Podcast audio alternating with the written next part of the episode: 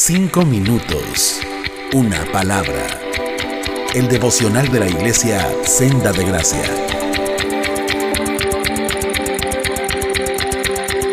¿Qué tal? Muy buenos días a todos los que nos escuchan por este medio. Mi nombre es Alex Monarres y como siempre es un placer estar con ustedes. Éxodo 20 del 18 al 21 dice así. Todos los israelitas vieron relámpagos y el humo que subía del monte y oyeron los truenos y el toque de la trompeta y se quedaron lejos, temblando de miedo.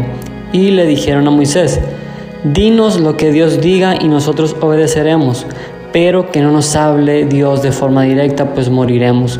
No teman, les dijo Moisés, porque Dios se ha presentado de esta manera para probarlos, de modo que de aquí en adelante tengan temor de pecar en su contra. Mientras el pueblo permanecía a una distancia prudente, Moisés volvió a entrar en la nube donde estaba Dios. Este texto me recordó mucho a una situación de vida por la que todos los cristianos vamos a pasar no una, sino muchísimas veces. Si es nuestro caso el día de hoy, espero que sea mucha bendición para nosotros. Ojalá. El contexto de esta escena es Dios diciéndole a Moisés que vaya a encontrarse con él en el monte Sinaí, que se traiga a Aarón con él, pero solamente Aarón, y que el pueblo se quedara abajo en un área delimitada para que no pasara de allí. Hasta aquí estamos bien. El pueblo obedece. Estrellita para ellos por obedecer esta vez. Y la bronca fue esa, que muchos se quedaron así, viendo desde lejos. Como hemos dicho mucho acerca del pueblo de Israel, en específico en el Éxodo, vemos cómo buscaba cualquier momento para desviarse de la voluntad de Dios y hacer lo que le viniera en gana. Obviamente no podemos generalizar, pero gran parte del pueblo vivió de esta manera, caminando fuera y lejos de la presencia de Dios. Y al principio por eso mencionaba que esta escena la vivimos muchas veces los cristianos. Vivimos viendo de lejos la presencia de Dios, viendo cómo otros gozan de la presencia de Dios y nosotros viendo de lejos, dejando pasar la gran oportunidad y el gran privilegio que es el haber despertado a una realidad, la realidad del Evangelio, de un Evangelio vivo, de un Evangelio eficaz. Como cristianos en nuestra vida no está mal tener altos y bajos en cuanto a nuestra relación con Dios, en cuanto a nuestra devoción. Lo que sí está mal es quedarnos estancados en un área o en una zona de confort donde solamente vemos cómo otros cristianos viven su vida acorde a los preceptos de Dios, en armonía con lo que Dios ha puesto en nuestros corazones y ha demandado de nosotros, mientras que nosotros estamos de brazos cruzados y como dice el texto, y lo digo sarcásticamente, a una distancia prudente, conformándonos con lo que otros nos dicen acerca de quién es Dios, cómo es Dios.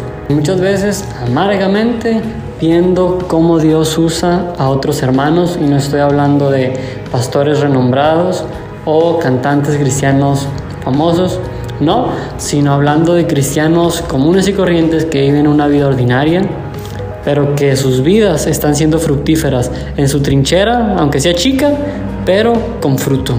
Y nosotros viviendo una apatía espiritual, de nuevo lo digo, a una distancia prudente, viendo cómo todo eso pasa delante de nosotros. En ese momento la orden para el pueblo de Israel fue específica. En este momento quédense ahí abajo, pero eso cesó. Hoy por hoy para nosotros las puertas a la presencia de Dios están abiertas de par en par, mi hermano. Y nunca es tarde para volver a gozar de ese privilegio. Claro que tiene que ver con orar, con buscar de Dios en su palabra, tal vez yendo a otros hermanos a que también hablen de Él, pero va más allá de esas tres cosas. Es el hecho de gozar una vida totalmente empapada de la presencia misma de Dios, en todos sus aspectos y en todos sus rincones, en tu trabajo, en tu escuela, con tu esposa, con tus hijos, con tus amigos, en todas las esferas. No lo digo de una manera orgullosa, ni como el fariseo que decía que qué bueno que no es como las otras personas, pero vieras qué bien se siente cuando toda tu vida está en armonía con Dios, cuando sabes que te despiertas y que respiras porque Dios lo ha permitido así, cuando vas a tu trabajo y sabes que Dios te lo ha dado, cuando estás con tu esposa y estás hablando con ella y estás pasando momentos agradables y también recuerdas que Dios es quien nos ha permitido, incluso cuando estás pasando por dificultades y te acuerdas que Dios es el que tiene el control, es una chulada, mi hermano. Y sabes que esto pasa cuando nosotros decidimos ir a la nube en donde está Dios. Cuando en igual de decir, no, no, no, que Dios no nos hable directo, en igual de eso invertimos nuestro tiempo, nuestra dedicación y nuestras fuerzas en realmente cultivar una relación con nuestro Salvador. Mi hermano, mi amigo, Espero en Dios que esto sea algo poquito, si puede causar una motivación en ti y puede hacerte buscar de Dios y buscar de su presencia. Qué más satisfactorio que eso y pues espero que Dios te bendiga y nos escuchamos en la próxima. Cinco minutos. Una palabra.